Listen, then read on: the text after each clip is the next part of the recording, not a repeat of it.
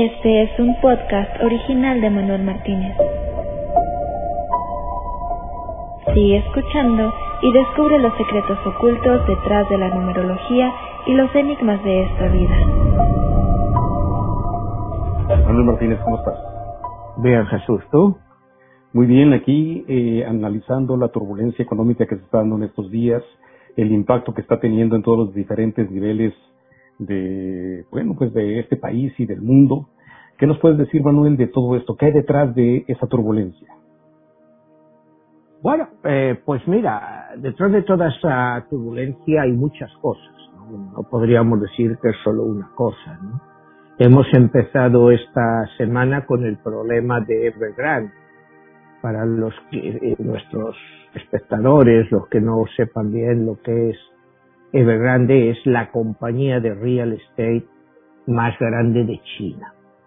Este jueves tiene un vencimiento de dos notas de crédito. Eh, la deuda de esta compañía es 300 mil millones de dólares, que es, solo mira el número, es, es una brutalidad para una sola compañía. Es la compañía de real estate, de bienes raíces más endeudada del mundo. Y veremos si el jueves paga o no paga. De momento eh, no ha pagado a los bancos, no ha pagado a los acreedores, no ha pagado a gente que le debe por los servicios. Entonces es un auténtico caos. ¿Y por qué es este caos? Pues porque China aparentemente ha decidido que no va a ayudarla. ¿Por qué no va a ayudarla? Pues porque es una compañía privada y como hablábamos aquí el otro día, hace ya un par de meses, de Xi Jinping, eh, la nueva política china va a cambiar totalmente de rumbo, como ya sabemos. ¿no? Eh, Xi Jinping eh, está harto de estos multimillonarios, gente con 100 mil millones de dólares, 80 mil millones, en un país técnicamente comunista. O sea, ¿cómo puede haber esas fortunas en un país comunista? Entonces, eh, eh, Xi Jinping pues, no, no, no quiere permitir esto. Y entonces, pues ya vimos que empezó sus ataques contra todas las tecnológicas, luego lo ha ido subiendo pues todas las eh, compañías de educación privada a través del Internet, eh, el real estate, en fin, está dándole palos a todos los sectores. Porque quiere, ellos lo que él busca es, dice, el bien común. Entonces el bien común este pasa, pues porque muchos de estos grandes beneficios de estas compañías no pasen a los accionistas o inversores de esas compañías, sino que se vuelvan hacia el pueblo chino. Entonces, hace un par de semanas Alibaba pues donó 15 mil millones de dólares de beneficios para este bien común y esto se va a ir extendiendo a todas las compañías tecnológicas. La semana pasada, acuérdate, hubo una masacre en todas las acciones dedicadas a los casinos, porque China les entró fuertemente a los casinos. Porque China también le entra fuertemente a los casinos, al juego. Eh, en China la forma más fácil de evadir dinero es a través de los casinos. Digamos, tú te vas a Macao y dices, he perdido dos millones de dólares. Eso es legal en China y él puede pedir ese dinero que se lo manden de China a Macao para pagar al casino. Pero en muchos casos eso es ficticio. Esta persona, este cliente ha llegado a un acuerdo con el casino y le dice, mira, te doy el 20% de lo que tú dices que es la pérdida. Es decir, ahí le mandan dos millones para cubrir sus pérdidas, el casino se queda con 400 mil dólares y el cliente pues manda un millón seiscientos mil al extranjero. China quiere acabar con esto también aunque el juego, bueno, pues es parte de la tradición cultural china. Estos son solo ejemplos de que Xi Jinping va por todo y va a entrar en todos los campos. Entonces, eh, Evergrande, pues, la compañía de real estate más grande de, de, China, pues está endeudada hasta las cejas. Pero ¿qué está también causando?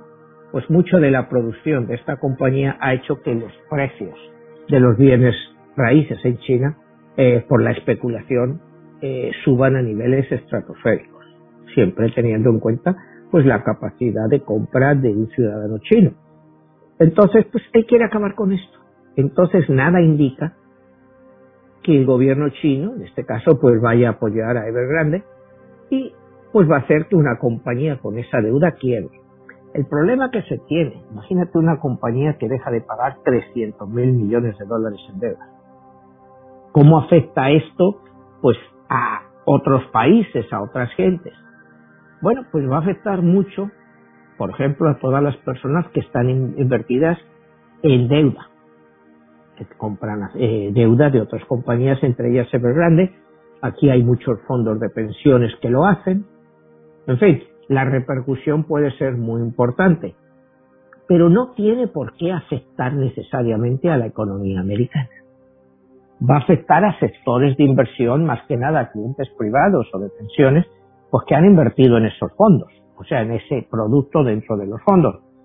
Entonces yo creo que esta situación que estamos viviendo esta semana en las bolsas, que empezaron el lunes, pues con una caída brutal a nivel mundial, eventualmente debe de estabilizarse. Debe de estabilizarse, pero aún así el daño en muchos casos pues ya está hecho hay un daño de confianza, hay un daño de, de, previsiones a largo plazo que le puede afectar a China la quiebra de esta compañía. Representa el 3% del Producto Interno Chino, esta compañía, o sea, en activos, o sea, es una compañía muy, muy grande. Manuel, para entender un poquito más el contexto, en la bolsa, eh, pues está claro que se gana y se pierde y que se especula que en un momento dado tú puedes tener tu capital y puedes hacer grandes capitales y de repente lo puedes perder, pero es una este, una manera de entender cuáles este ahora sí que las eh, reglas del juego. En este caso, qué tanto son previsibles todas estas reglas, qué tanto uno debe de aprender de esas reglas y también estar listo, eh, abusado, como dicen por ahí en México, de poder entender que se vienen este tipo de turbulencias. Bueno, pues para el inversor común, a veces es muy difícil entender todo esto. Ten en cuenta que muchos inversores realmente, aquí en Estados Unidos o en México o en España, pues realmente no tenían ni idea de lo que era Evergrande hasta que lo han empezado a ver ahora.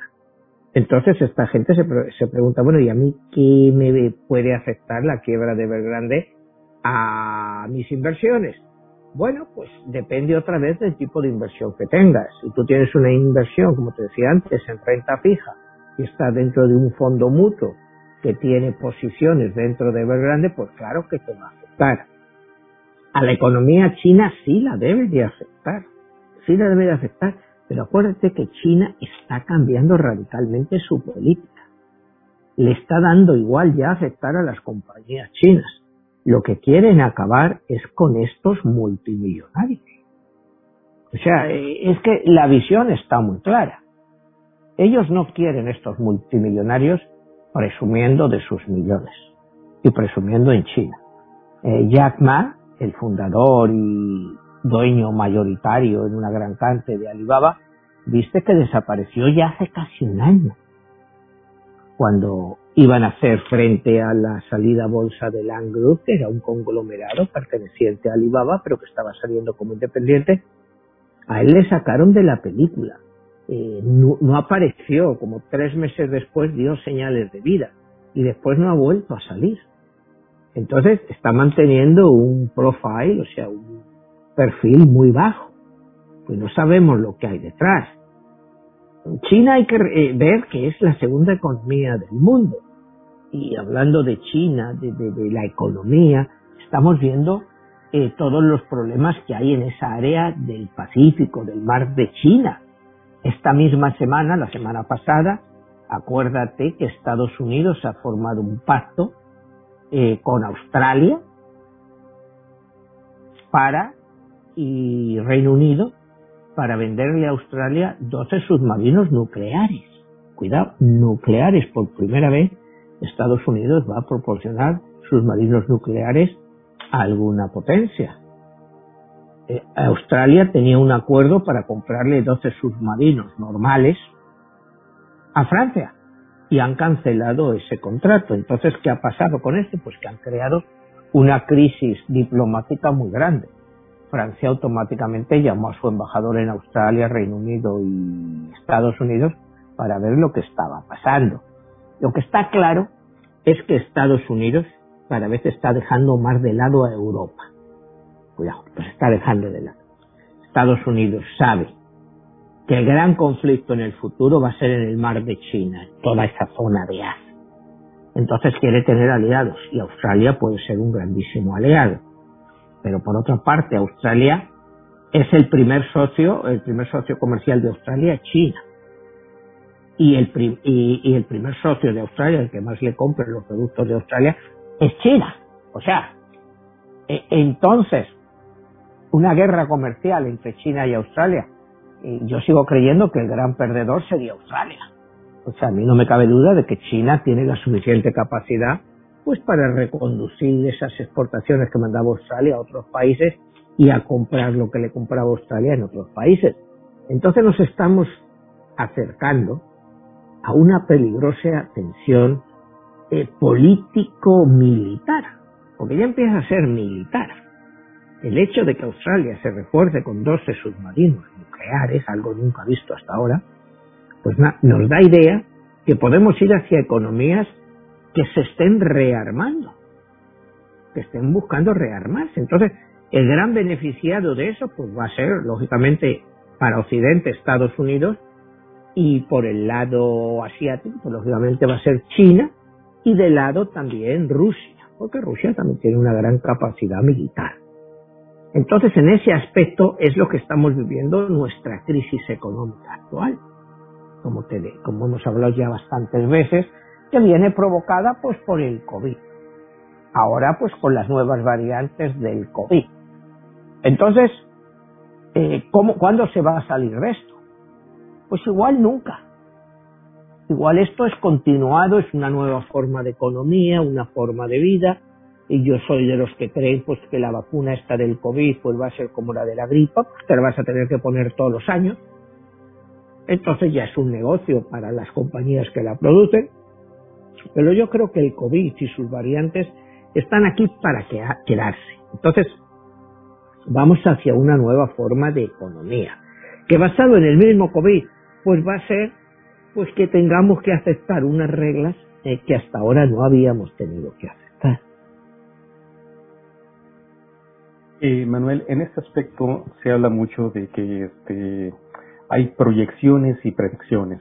Y a nivel económico, tú lo que estás haciendo mención es quizá este, una advertencia de que, bueno, pues este, hay cambios a nivel económico, que las economías del mundo y especialmente la de la China está dictando el rumbo de todas las economías del mundo por un movimiento interno que le impacta a este pues a países que jamás pensaría, ¿no? Entonces, ¿qué se puede pensar, qué se puede proyectar o prever ante lo que viene? Pues mira, las previsiones económicas de Estados Unidos, pues era un crecimiento este año, se calculaba que Estados Unidos iba a crecer alrededor del 6%, China iba a crecer alrededor del 6-7%, y Europa igual, iba a estar entre el 5 6% de crecimiento. Te hablo, bueno, de los tres focos principales económicos. Estados Unidos, eh, entre que la inflación cada día es más grande, y a eso, cuanto la inflación es más grande, acuérdate que al crecimiento económico tú tienes que restarle la inflación. Si la inflación es más grande de lo que se esperaba, pues ese 6% de crecimiento que se esperaba en Estados Unidos no se va a llegar a ese nivel de crecimiento. Eso está claro. En China, pues la economía se hace desacelerado. Se ha desacelerado precisamente pues, por toda esta situación del COVID y por la falta de, de muchos materiales. Hay falta de chips, mucha, y sabes que eso pues no está llegando a los coches, los chips no están llegando a los teléfonos, en fin, hay una falta de chips. Entonces, ¿qué nos quiere decir? Pues en el mundo de la automoción, como tú ves aquí en Estados Unidos, los coches de segunda mano han subido entre un 10 y un 15% en lo que va. Eso es un, un fenómeno que yo no recuerdo haber visto nunca que los coches usados te estén subiendo más que los coches nuevos. Y es un fenómeno que estamos viviendo. ¿Qué nos dice esto? Bueno, pues las predicciones te indican que cada vez va a haber menos coches y que los coches van a ser más caros. O sea, esa es la proyección, que cada vez va a haber menos coches y van a ser más caros. Que eso es un fenómeno, pues, que no se había contemplado hace dos años. Porque cada vez había, oye, tú hoy en día, tú te vas aquí a un dealer porque quieres eh, hacer un lease o comprar un coche y no tienen productos. O sea, no tienen los colores. O sea, yo recuerdo que estaba ahí en la Mercedes haciendo el servicio a mi coche y, y pregunté por curiosidad porque vi muy pocos coches. Y me dijeron, dice, normalmente tenemos 700 coches de inventario. Dice, ahora solo tenemos 70. Dice, el que viene, si lo quiere comprar, se tiene que llevar lo que hay y el color que hay. No es como antes que tú ibas y decías, oye, quiero el coche negro, el interior gris oscuro o, el interior beige y te lo tenían, si no lo tenían ahí, te lo traían en dos o tres días. Ahora no, ahora no, o sea, no, no te dicen porque dice, es que yo no sé cuándo le voy a poder tener ese coche. Dice, mire, esto es lo que tengo y estos son los modelos que tengo. O lo toma o lo deja y encima están más caros. Entonces, estamos viviendo una situación que te digo, eso en el mundo de los coches, que, es un mercado muy importante eh, en este país. Eh, eh, estamos en el mercado alimenticio, ya no te quiero decir lo que han subido las cosas en los supermercados, los precios de las viviendas, los precios de los alquileres. Entonces estamos claramente ante una espiral inflacionista, aunque nos lo quieran ocultar, que nos digan que esto es una situación temporal. Y, mira, yo me planteo una cosa, esto de una situación temporal con la inflación. Los restaurantes en Miami te han subido un 25-30% de precio. Quiere decir que si al año que viene la inflación te dicen que está otra vez al 2%, ¿te van a rebajar el precio del restaurante? ¿O ya se va a quedar así? Yo creo que se va a quedar así. Te dicen, de acuerdo yo con un amigo mío que tiene un restaurante de carnes y me decía, es que eh, la libra de entraña me costaba 7 dólares la libra, ahora me cuesta 14. Dice, yo he tenido que subir los precios. Y yo le comentaba, bueno, y, cuando, y si la libra eventualmente vuelve a 7, vas a bajar los precios. Ya bueno, los precios pues se quedan como están. Porque una vez que los subas, eh, lo raro es que los bajes. Entonces, nos hemos quedado con una inflación escondida que ya nos afecta a todos los bolsillos. ¿Tú te crees que el precio de los coches, una vez que han subido, van a bajar? Que puede haber de estas ofertas de que te ven, pero no te van a bajar los precios. ¿Tú te crees que los precios de los alquileres te van a bajar? A no ser que haya una masacre en los mercados y la gente no pueda, ¿no? Eh, tiene que venir una crisis, que eventualmente vendrá una crisis de los bienes raíces, porque eh, los precios que están eh, son absolutamente ridículos. Aquí en Miami, ¿cuánto han subido las casas? Estás hablando que en dos años te han subido un 30 o un 40% las casas, no los apartamentos, las casas, te han subido un 30 o un 40%. En Miami, en una zona mediana hacia abajo, tú ya no te compras una casa por menos de medio millón de dólares. Cuando tú lo, lo comparas con lo que gana la gente en la zona, están totalmente alejadas del poder adquisitivo de cualquier persona. Entonces, eh, te estoy dando, digamos, una película un poco generalizada de lo que es la economía como estamos, pero que esto aplica prácticamente a todas las zonas. Entonces, esa es la película que hay dentro de, de, en estos momentos. Entonces, ¿cómo se sale de eso? Tienes por otra parte, ya bueno, técnicamente las ayudas eh, se han acabado en Estados Unidos para los desempleados, estas ayudas especiales se acabaron ahora a mediados de septiembre. Y sin embargo, pues se dice que hay 20 millones de trabajos abiertos en Estados Unidos y solo 10 millones de personas desempleadas, o sea, que hay mucha más oferta de trabajo que, gente disponible a trabajar. Por otra parte, la semana pasada vi una estadística que me impresionó. Y es que en este país hay como 30 millones de personas que no trabajan eh, porque no quieren. Pero, y entonces el artículo se preguntaba, bueno, ¿y de qué vive toda esta gente? Entonces estamos entrando a una espiral dentro de la economía que va a empujar todo hacia arriba los precios, de todo, los precios de los salarios hacia arriba. El ejemplo antes que te daba de la carne, ¿por qué la carne ha subido tantísimo? Bueno, pues porque la gente que trabajaba en los mataderos pagándoles 15, 16 dólares la hora, pues no va a trabajar. Si le estaban pagando 15 dólares la hora, que es lo que equivale por quedarte en casa, ¿quién va a ir a cortar carne de vaca y todo eso? Que es un trabajo durísimo. Por el mismo precio, pues nada, pues entonces ¿qué pasa? Pues que no hay suficiente producción y los precios tienen que subir. Entonces, ya a este punto, ¿cómo puedes conseguir salir de esa situación en que prácticamente a nadie le interesa trabajar. O sea, consideran que les pagan muy poco, o sea, que es humanamente aceptable. Dices, pues yo no voy a trabajar para eso.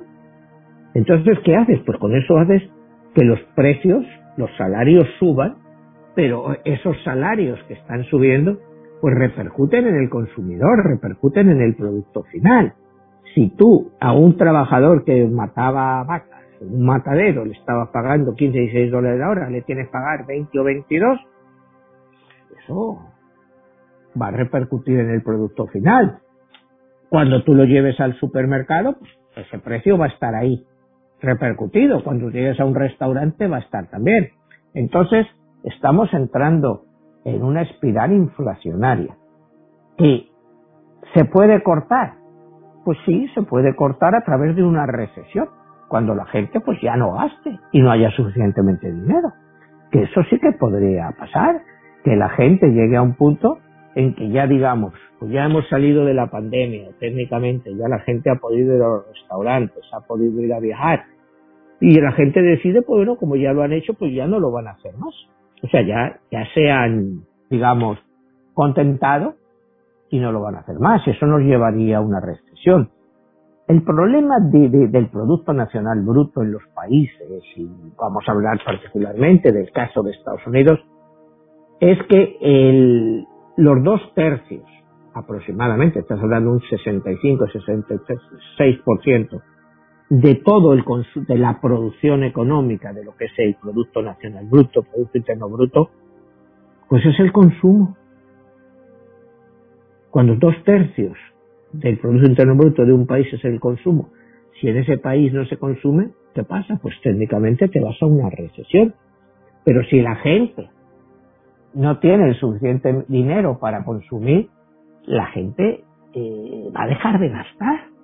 Va a dejar de gastar sobre todo en cosas así como te digo, eh, que son más frívolas, tipo ir a un restaurante o salir a algún sitio, salir de vacaciones, pues la gente se va a contener el gasto. Entonces eso puede provocar que, pudiéramos llegar a una recesión. No te digo este año, pero sí a comienzos o mediados del año que viene. En metiéndonos pues en una espiral, otra vez, de, que la gente eh, pues no sabe para dónde tirar. Pero cuando tú tienes tu trabajo y digamos, pues la gente cuenta con un salario y cuenta con una cierta cantidad de dinero al mes, pues sabe cómo más o menos controlar su presupuesto. Pero si tú no estás seguro de lo que vas a estar ganando, pues la gente deja de gastar. O sea, es humano. Entonces, si un país que tiene los dos tercios del Producto Interno Bruto es el consumo, pues no sé cómo se puede salir de eso. Yo espero que no se llegue a esa situación pero que se podría llegar, se podría llegar. Te digo, a mí eh, veo que este país pues sigue con una gran división política. O sea, cualquier cosa que hace Biden pues automáticamente es fuertemente criticada por los republicanos. Ya como hablábamos el sentido anterior que este país, pues que era bipartidista, pero había al presidente se le apoyaba pues eso ya se ha acabado. Eso ya se ha acabado. Ahora ya aquí la lucha es acabar con Biden a cualquier precio y que no salga adelante su plan económico. Ahí es donde entra la pregunta. Eh, en una ocasión hicimos el programa de los Bidenomics, la política económica de Biden. ¿Qué tanto ahorita ha prosperado? ¿En qué fase va? ¿Qué puede venir después de esta turbulencia, de esta crisis, de esta situación en la bolsa? Pues mira, el Bidenomics, pues el Bidenomics sigue ahí. ¿Está funcionando o no? Pues es muy pronto para saberlo, ¿no? O sea, eh, se han aprobado 3.4 trillones para gastar en infraestructuras y diferentes cosas, educación y otras cosas. El Congreso pues es incapaz de sacarlo adelante entre unas cosas y otras, no lo sacan adelante. Y es otra vez volver a lo mismo, es meter muchísimo dinero en la economía. ¿Es beneficioso para la economía? Bueno, pues, todo lo que es gasto y que entra dinero, pues lógicamente pues debe de generar crecimiento. El problema es el precio que se va a pagar más adelante con esa enorme deuda que como te he dicho otras veces, este país tiene una gran ventaja sobre todo los demás y es que tiene el dólar. Entonces, pues cualquier dólar de, deuda que este país tenga, pues le da igual, porque la deuda es en dólares. Entonces nunca va a dejar de pagarla porque la deuda, bueno, está ahí. El gobierno tiene acceso a todos los dólares que quiera o que le permita el Congreso.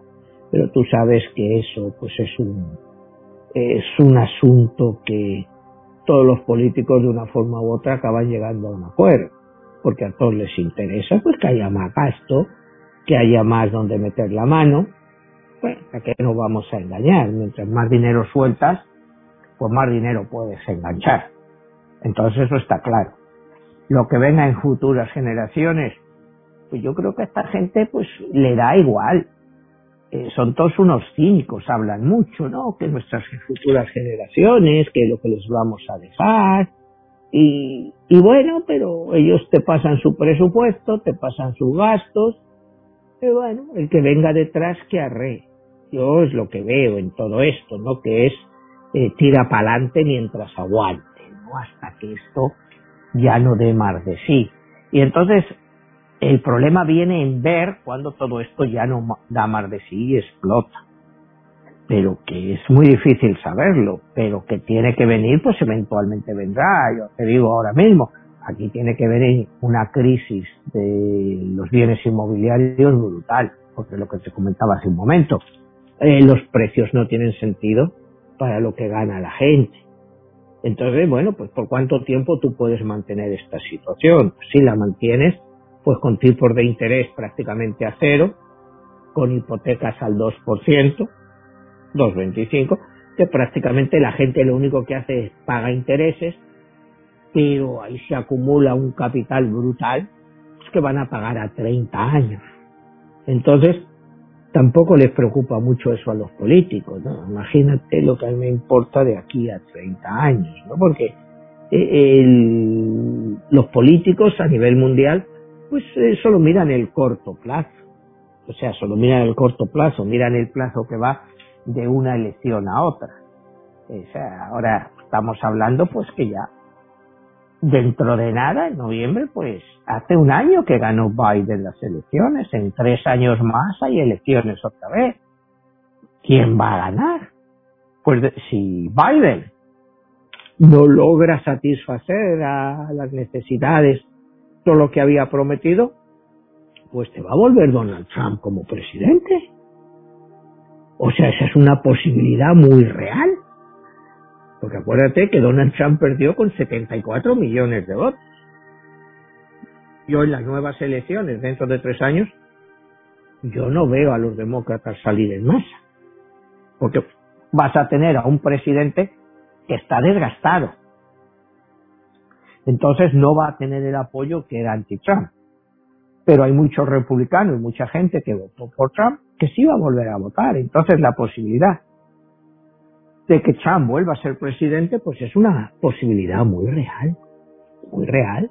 Y todo va a depender, pues, de cómo vaya la economía y de cómo se solucionen los problemas que ahora mismo tenemos, que son infinidad de ellos, ¿no? Tienes infinidad de jóvenes que, que no encuentran un, trabajo adecuado, eh, y tienes esto que la política económica pues que no le aprueban las cosas a Biden a pesar de tener mayoría. Entonces son incapaces de manejar la situación de una forma u otra. Manuel y a nivel mundial cuáles son las áreas donde o los países donde se van a ver los primeros efectos bueno el primero que habría que ver es China cómo va a estar el crecimiento China cómo todas estas nuevas políticas chinas van a afectar a las grandes tecnológicas, a todas las compañías innovadoras chinas. Y a raíz de eso, bueno, pues Europa, pues Europa, como te digo, cada vez tiene menos preeminencia. O sea, Europa, pues, eh, cada vez eh, lo que Europa opine, pues va a menos. Como hemos hablado muchas veces, es un continente viejo, militarmente depende totalmente de Estados Unidos con toda esta cosa que ha pasado con Afganistán, pues ya los europeos hablan de tener una fuerza militar que solo sea de, Europa, que no dependa de Estados Unidos. Pero ¿cómo la van a pagar? Es que cuando volvemos atrás, y otra vez no me gusta volver al tiempo de Trump, cuando Trump amenaza a la NATO, a la OTAN, y les dice, oye, o pagáis a lo que os habéis comprometido, o yo no pago pues ahí, desgraciadamente, pues Donald Trump llevaba toda la razón del mundo. ¿Por qué Estados Unidos tiene que mantener por la defensa de Europa permanentemente? Cuando la guerra mundial acabó, la Segunda Guerra Mundial, en el año 45. Estás hablando de hace 75, 76 años. Antes, pues tenía un sentido porque se tenía miedo a la expansión de la Unión Soviética a través de Europa. Pero hoy en día yo no creo que esté en la mente de nadie creer que Rusia tiene intención de tomar un país europeo. O sea, ¿qué iba a sacar? Rusia es el país en extensión más, más grande del mundo. No necesita más territorio. Y solo tiene una población de 144, 145 millones de habitantes. Rusia no necesita más tierra, no necesita más país. Rusia lo que necesita es arreglarse internamente y tratar de mejorar la vida de, sus países. Esta semana, el domingo, ¿no? Se celebraron las elecciones en Rusia y otra vez, pues, ganó Putin. ¿Te acuerdas que aquí hablamos en nuestro programa de Putin? Pues con una mayoría absoluta se le acusa, pues otra vez como siempre, pues de que han hecho trampa, que la oposición. Pero esa ya es una cantinela que ya la conocemos. O sea, eso no va a afectar al mundo, ni a la economía, ni a Europa. O sea, eh, que los problemas de España, los problemas de Alemania, eh, vayan a decir que tienen que ver con que si en Rusia gana Putin o gana el líder de la oposición, pues ya son excusas que no venden. Lo que cada país tiene que centrarse es la política económica propia y no depender necesariamente de fuerzas externas, siempre dependiendo de la ayuda. Mire Europa cómo está, el caso de España, están esperando toda la ayuda de la Unión Europea, todo este dinero que les va a dar para que hagan esto, para que hagan lo otro. Y eso está muy bien, pero parece que, que, que necesitan vivir de los subsidios, que no son capaces de tener una economía propia, que tienen que depender Aquí tenemos lo mismo, que si la FED, que si sigue comprando el famoso tapering, que están comprando 120 mil millones de dólares en bonos todos los años, eh, todos los meses, perdón. Entonces, ¿hasta cuándo tú puedes seguir subsidiando las economías? ¿Hasta cuándo? Hasta que todo esto explote. Porque tiene que llegar un momento que tanta deuda, pues te tiene que traer una explosión y te va a traer una pobreza eh, desproporcionada. Entonces estamos viviendo un problema económico, pero también estamos viviendo un problema político demasiado serio, pero a nivel mundial, porque no hay líderes. Ahora en el mundo no hay ningún líder que te diga, bueno, vamos a reunirnos, vamos a hacer esta política económica, vamos a ver esto, no, ahora mismo todo es pues arrogancia, que yo hago esto, yo hago lo otro, y, nadie se preocupa todos los países, hablan de la Unión Europea, pues a cada país de la Unión Europea, de los 27 miembros que son, en el fondo lo único que les interesa es su propio país, pero que es lógico. Pero esos propios países, muy pocos de ellos son capaces de dar la cara. y de sacar adelante, quitando a Alemania, el país más serio que hay en Europa. Los demás, otros más pequeños como Holanda, pero vete al sur de Europa, vete a Francia, vete a Italia, vete a España, vete a Portugal. Yo lo único que buscan ¿eh? oye, dame algunos subsidios aquí que tengo que seguir dándoles dinero a mis desempleados para que me voten. Entonces, cuando tú miras ese esquema, ¿qué puedes esperar? O sea, ¿qué puedes esperar? E, es muy complicada la situación económica por eso porque las economías se han acostumbrado a vivir de los subsidios, a que la gente cada vez trabaje menos, eh, que si la gente que se habla jornadas de cuatro días a la semana cobrando lo mismo. Pero bueno, o sea, si vas a trabajar cuatro días te tendrán que pagar menos porque trabajas si quieres descansar más. Pero no, la gente quiere trabajar menos y cobrar más. Entonces, históricamente sabemos pues que eso es imposible que tiene que llegar un punto en que eso no se pueda controlar más y te estalle.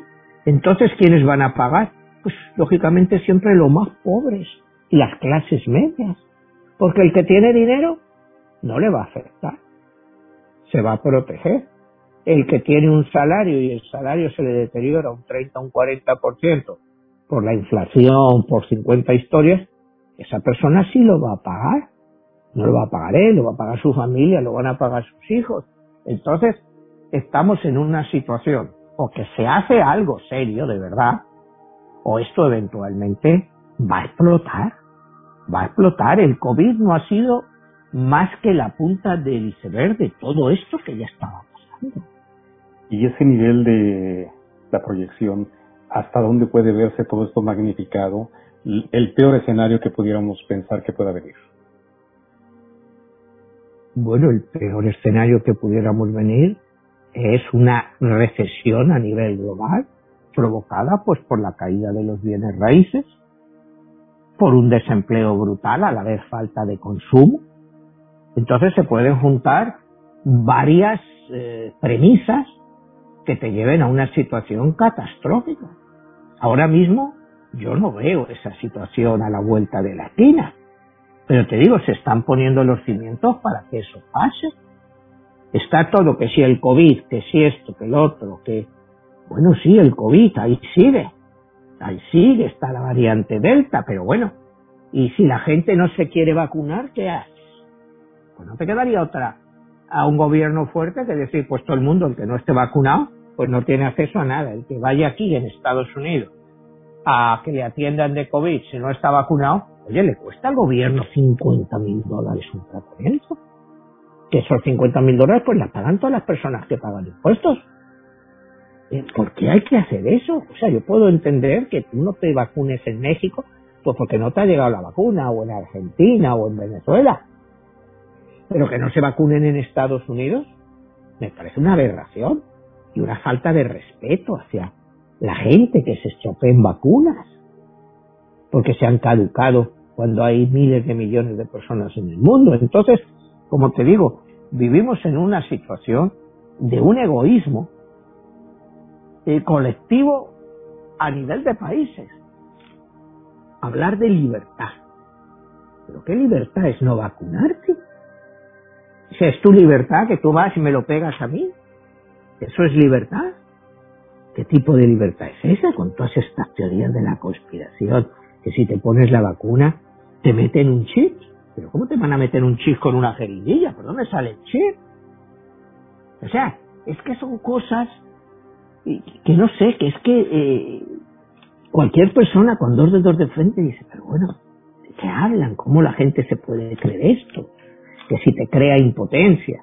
¿eh? Pues no sé, eventualmente yo estoy creyendo que 40, 50 años o menos, pues habrá una pandemia que deje a la gente impotente para acabar con la gran población que hay en el mundo. Y la única solución será eso, a través de la impotencia y de la infertilidad.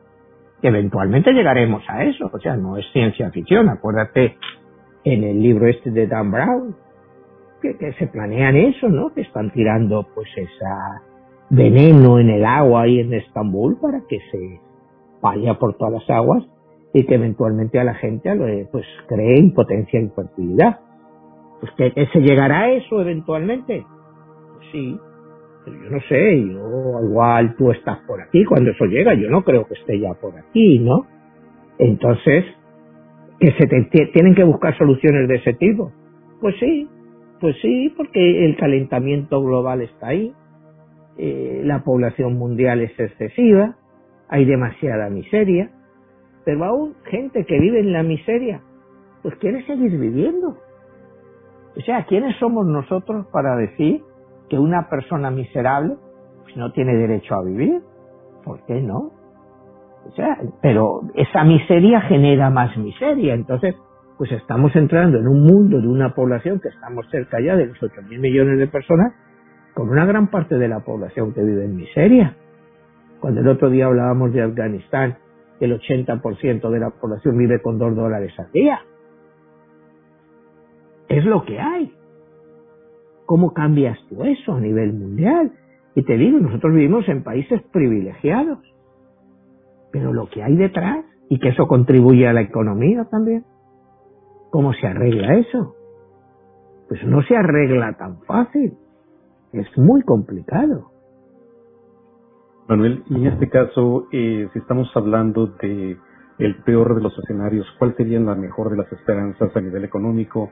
¿Por dónde podríamos ver indicios de que esto, bueno, pueda tener un repunte, que se pueda eh, recuperar la economía y, bueno, de lo perdido y lo recuperado? Pues mira, sería decirte pues las cosas básicas que te dice cualquier analista. Lo primero es acabar o controlar el COVID, que el tráfico aéreo y el tráfico comercial se recuperen a niveles normales antes del COVID. Pero otro fenómeno que se ha producido es el coste del transporte de mercancías. Se ha triplicado cuadruplicado en algunos casos. No hay contenedores, el precio de los contenedores creo que se ha multiplicado por seis. Entonces todo eso es otra vez volver a lo que hablábamos antes de que es inflacionario todos estos detalles pues son inflacionarios. La falta de productos. Entonces, ¿qué pasa? Bueno, pues que al no haber productos, los que hay son más caros.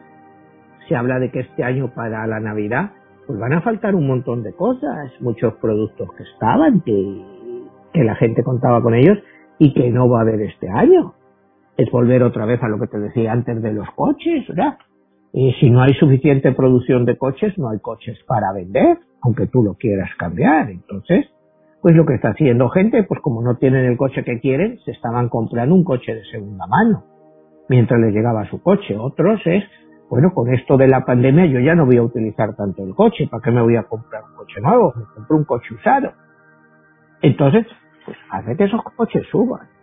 Hace que los nuevos que van a venir suban también, porque si un coche usado te ha subido un 10%, pues en cierto modo tiene que mantener la, la proporción con un coche nuevo. Entonces el coche nuevo pues te va a subir en la misma proporción. Eh, como te hablábamos antes de las casas, o sea, pues todo tiende a subir, a subir, a subir. ¿Cómo acabas con estas subidas? Bueno, pues con una recesión. Cuando la gente no tenga trabajo no va a poder comprar, no va a poder pagar las hipotecas de sus casas, y como pasó en el año 2008. ¿Que podemos llegar a eso? Por supuesto que podemos llegar. Que esperemos que no, pues esperemos que no. Pero todo lo que nos están poniendo eh, son parches. Y parches, y parches, y un parche aquí, un parche allá. Cuando sabemos que el problema es mucho más serio que eso. El problema es que a la gente se le han generado unas expectativas, a nivel global te hablo, pues que no son reales. Que no son reales.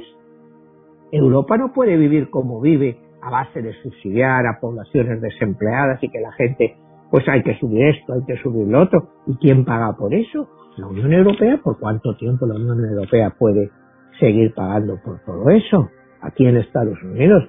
y te digo, y este país es que mejor lo tiene, porque la FED puede seguir inyectando dinero mientras quiera. Mientras el dólar esté ahí como moneda de cambio, ahí no hay problemas de que dejen de pagar. Entonces, pueden seguir inflando, inflando, inflando la economía, pero eventualmente pues es una burbuja que tiene que estallar. Entonces, hay tantas burbujas dentro de la economía que desgraciadamente, pues todo esto puede acabar en una guerra, ¿no? O sea, estaba diciendo hace un rato que si la cosa sigue así, pues que Trump puede volver en, tres años. Acaba de salir un libro de este, de, de, de Woodward, el que escribió esta de la garganta profunda y todo esto sobre... Y el libro es, pues, sobre los últimos días de Donald Trump, después del 6 de enero y que le tuvieron que quitar, el jefe del Estado Mayor le tuvo que quitar el control sobre el armamento atómico americano, porque se rumoreaba que después del 6 de enero él estaba dispuesto a lanzar una guerra nuclear contra China. Si esto se acaba de publicar, el libro está señora. Estamos hablando de que este señor, que representa este peligro, pueda volver a ser presidente. E, e, entonces, bueno, pues ¿cómo puede acabar todo esto?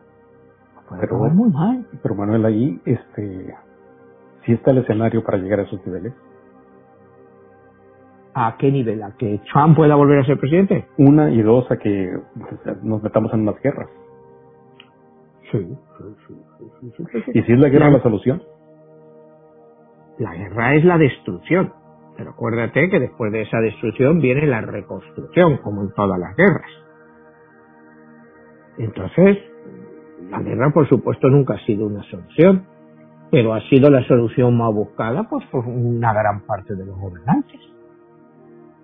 Eh, ¿Que puede venirte una guerra? Yo me quedé frío leyendo parte del libro este de Bulwer.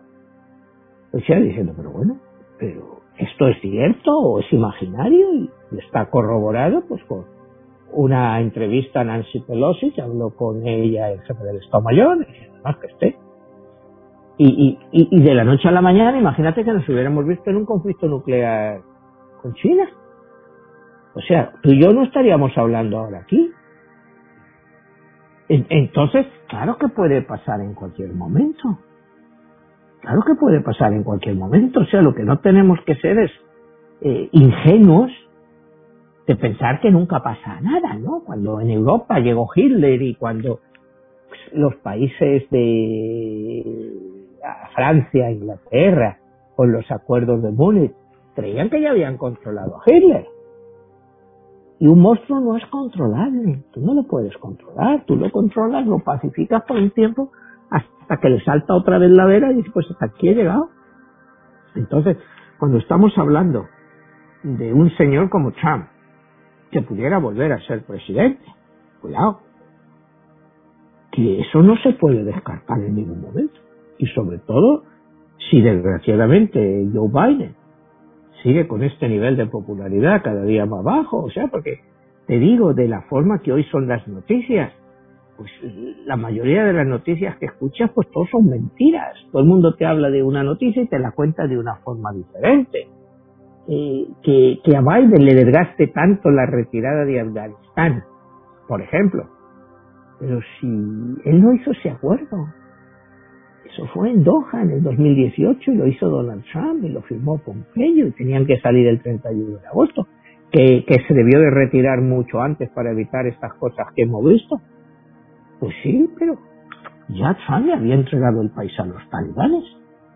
O sea, ¿por qué no no sé, ya estamos hablando de que tendría que haber un panel informativo que es todavía más control para vigilar lo que es cierto o no, porque ya vamos a al 1984 o al mundo feliz de Aldous Huxley en que, hay un panel que te controla todas las noticias.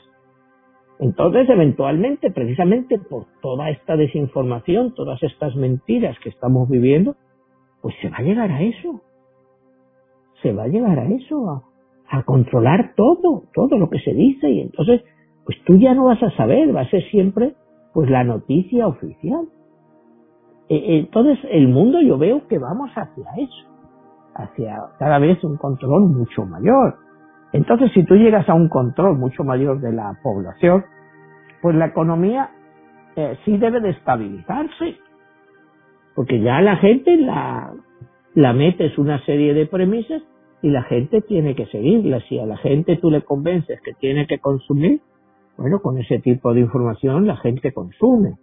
Si le dice, bueno, ahora es mejor que aguantéis el dinero y que lo ahorréis, pues la gente lo va a ahorrar. Entonces, yo veo que vamos hacia eso, hacia un mundo pues totalmente controlado, pero a todos los niveles y en todos los países. En China, pues no necesitan mucho esfuerzo para hacerlo porque ya lo tiene. En Rusia, bueno, como hablábamos, lo mismo. En Europa, pues bueno, pues eh, Europa es un poco como aquí, en el sentido de que hay infinidad de noticias porque son todas mentiras. Aquí es lo mismo. Entonces, cuando ya realmente, hoy te hablo de, de quién entiende una noticia y quién no. O sea, si tú eres una persona pues que vive la economía y eso, tú sabes cuando te están dando una noticia que es real o es falsa. Pero la persona que está escuchando Fox o CBS o CNN, ¿qué sabe? Si la noticia es realmente que la economía está yendo muy bien o muy mal. Es lo que ellos dicen. Y lo otro es tu bolsillo. Si a ti te va bien, pues dice, pues sí, la economía debe de ir bien porque si me va bien a mí es que le va bien a todo el mundo. Pero cuando tú ves que los números pues no te dan, que tú ves eh, cómo están yendo las cosas, todas las predicciones, todo el supuesto crecimiento que iba a ir, que no llega. Hay mil excusas, que si la variante Delta, si la variante lo que sea, siempre se está culpando a lo mismo. Cuando tú no tomas las medidas suficientes para que eso no pase, para que esas variantes no pasen. ¿Me entiendes? Entonces, pues ahí lo que estás haciendo ya es tú mismo tirarte piedras sobre tu propio tejado. ¿De qué te sirve decir que te puedes vacunar si no obligas a la gente a vacunarse? Oye, y es que esto que estamos viendo ahora, pues es la cosa más ridícula del mundo. Yo no me imagino a ningún padre que cuando al niño le ponen la vacuna de polio, que es obligatorio, que vaya a decir que no se pone la vacuna de la polio. O sea, ¿qué diferencia hay entre la vacuna de la polio y la vacuna del COVID? Si estás hablando de una vacuna. O sea, yo no veo que nadie se te oponga a la vacuna de la polio, de la varicela, de todas las cosas que están controladas. Yo no veo. En los colegios es obligatorio ir vacunado. Si tú viajas a ciertos países tienes que ir vacunado contra ciertas enfermedades fiebre amarilla, si te vas para África o algunos otros países, pues porque no va a ser obligatorio el que vayas vacunado de COVID. O sea, ¿qué, es este juego de qué es la libertad? ¿Qué, ¿Qué libertad? ¿Qué libertad es esa? O sea, es jugar otra vez con el concepto de libertad. O sea, eso no es libertad, ni siquiera libertinaje.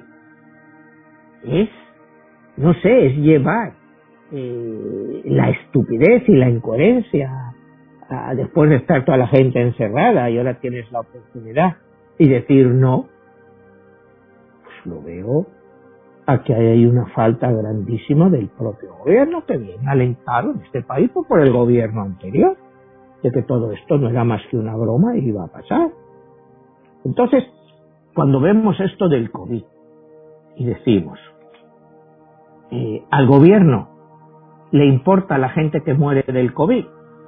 ¿Y sabes cuál es la respuesta más fácil? No. A ningún gobierno le importa la gente que muere de COVID. Les da igual porque no conocen a esa gente. Las cosas solo te preocupan cuando te afectan a ti mismo. Si está muriendo en Estados Unidos una de 500 personas de COVID, que aproximadamente se supone que van a morir, ¿qué crees que al gobierno de aquí les, les preocupa? al gobierno de España con 80, 90 mil muertos, ¿tú te crees que les preocupa de verdad? No les preocupa.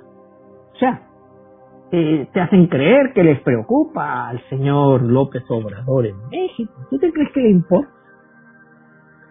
Lo único que les importa es mantenerse en el poder. Y si tienen que parecer que son muy buenos, pues lo hacen. Pero en el fondo, no les importa a nadie.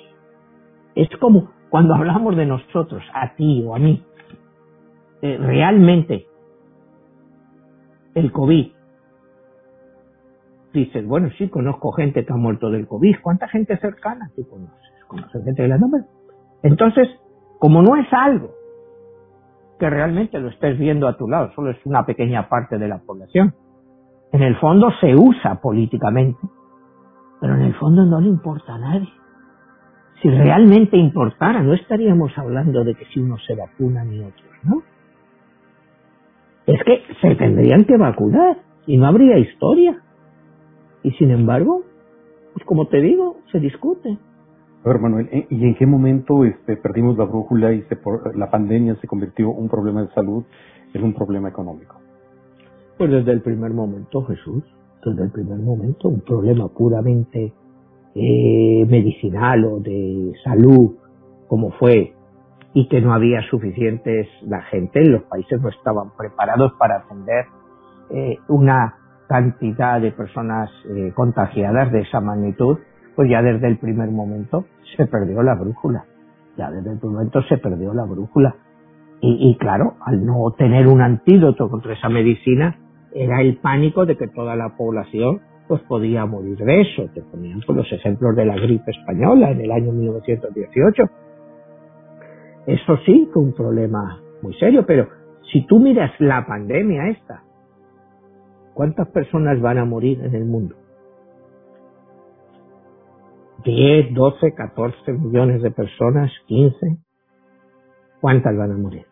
¿Qué supone eso para la población mundial? una población que crece en 400.000 personas al día. No representa nada. No representa nada. Entonces, te digo, es muy fácil ir ahí ahora de buena gente, decir, no, es que nosotros desde el primer momento, y, yo sigo creyendo, pues lo que era un problema de salud se convirtió en un problema económico y en un experimento. Esto no ha sido más que un experimento al final de ver por cuánto tiempo nos podían tener encerrados sin que la gente no se echara a la calle. Ha sido un experimento eh, muy grande, el experimento sociológico de enclaustración de las personas más grande que se ha hecho en la historia, porque la gente, eh, recuerdas que aquí hablábamos los insultos que había porque había una persona corriendo y nos vas a matar a todas, brujas, de unas cosas contra la gente. Es, es, ese miedo que te metieron, que nos han metido y que mucha gente no ha salido de él. Pues tú ves que todavía la gente no ha salido de eso. Por eso te digo, la gente se está comprando casas en vez de apartamentos porque saben que puede volver otra en cualquier momento y la gente quiere, quiere tener un jardín para poder salir. Entonces, el mal ya está hecho tanto a la, a la economía como a la psicología de las personas. A las personas tú les has quitado sus ganas de libertad con esto. Porque ya, si te dicen que viene el COVID-23, pues ya van a decir, venga, todos para casa. Y ya toda la gente, todos para casa. Ya han pasado el primer experimento. Si en el primer experimento fueron capaces de tenernos seis meses encerrados, en el segundo igual son capaces de tenernos nueve. Y, lo vamos a aceptar. Incluso vas a ver a mucha gente que diga, qué bien hice vendiendo mi apartamento y comprándome una casa. Claro, diciendo, es como yo ya lo sabía. Entonces, están jugando con nosotros. Están jugando con nosotros, pero eh, lo están haciendo de una forma que es, parece a nivel global, como que hay una especie de, ideología en que dicen, bueno, pues ya la gente hay que quitarles pues ciertas ideas, ciertas ansias y, que todo el mundo obedezca a los criterios que nosotros les informemos. Y lo estás viendo a nivel mundial. A nivel mundial, cuando la gente ha empezado a salir y a romper y cosas de estas con lo de la pandemia, pues seis, siete meses después, cuando la gente ya no aguantaba más, ya te vas dando cuenta de que eh, en muchos casos encerrar a la gente como se hizo no era necesario. No era necesario desactivar la economía como se desactivó. ¿Pero por qué? Bueno, pues te vuelvo a decir lo mismo. Pues porque nuestros gobernantes no estaban acostumbrados a esto. Nunca lo habían vivido, pero imagínate que viviéramos una guerra, como hablábamos antes. Si esto es gente ha sido incapaz de responder a una pandemia, imagínate lo que sería una guerra con bombardeos masivos en las ciudades. Es que no me puedo imaginar el escenario. con el nivel de incompetencia de toda esta gente. O sea, es, es que estamos hablando de, un mundo que puede ser siniestro, porque no hay líderes, o sea, no hay líderes, pero no hay líderes en ningún país. Entonces, eh, no sé, ¿cómo se va a arreglar todo esto? Pues se va a arreglar, pues todo este mundo se arregla, pero el mundo va a ir a peor. A mí no me cabe idea, sobre todo lo que es en la cuestión esta de libertades, de eso, y nos van a meter el miedo constantemente. O sea, ya han sabido encontrar nuestro punto. Lo han encontrado. Es el miedo, el pánico. El hecho de que, bueno, yo no recuerdo aquí esto, estabas en algún sitio, estabas caminando y oías a alguien toser y salías de ahí disparado. Y dije, a ver, este que es y salías disparado, o sea, es ya pánico, es, es, es, eso, es entrar en un ascensor. No, no, no, no, no se acerque a mí, no se acerque a mí.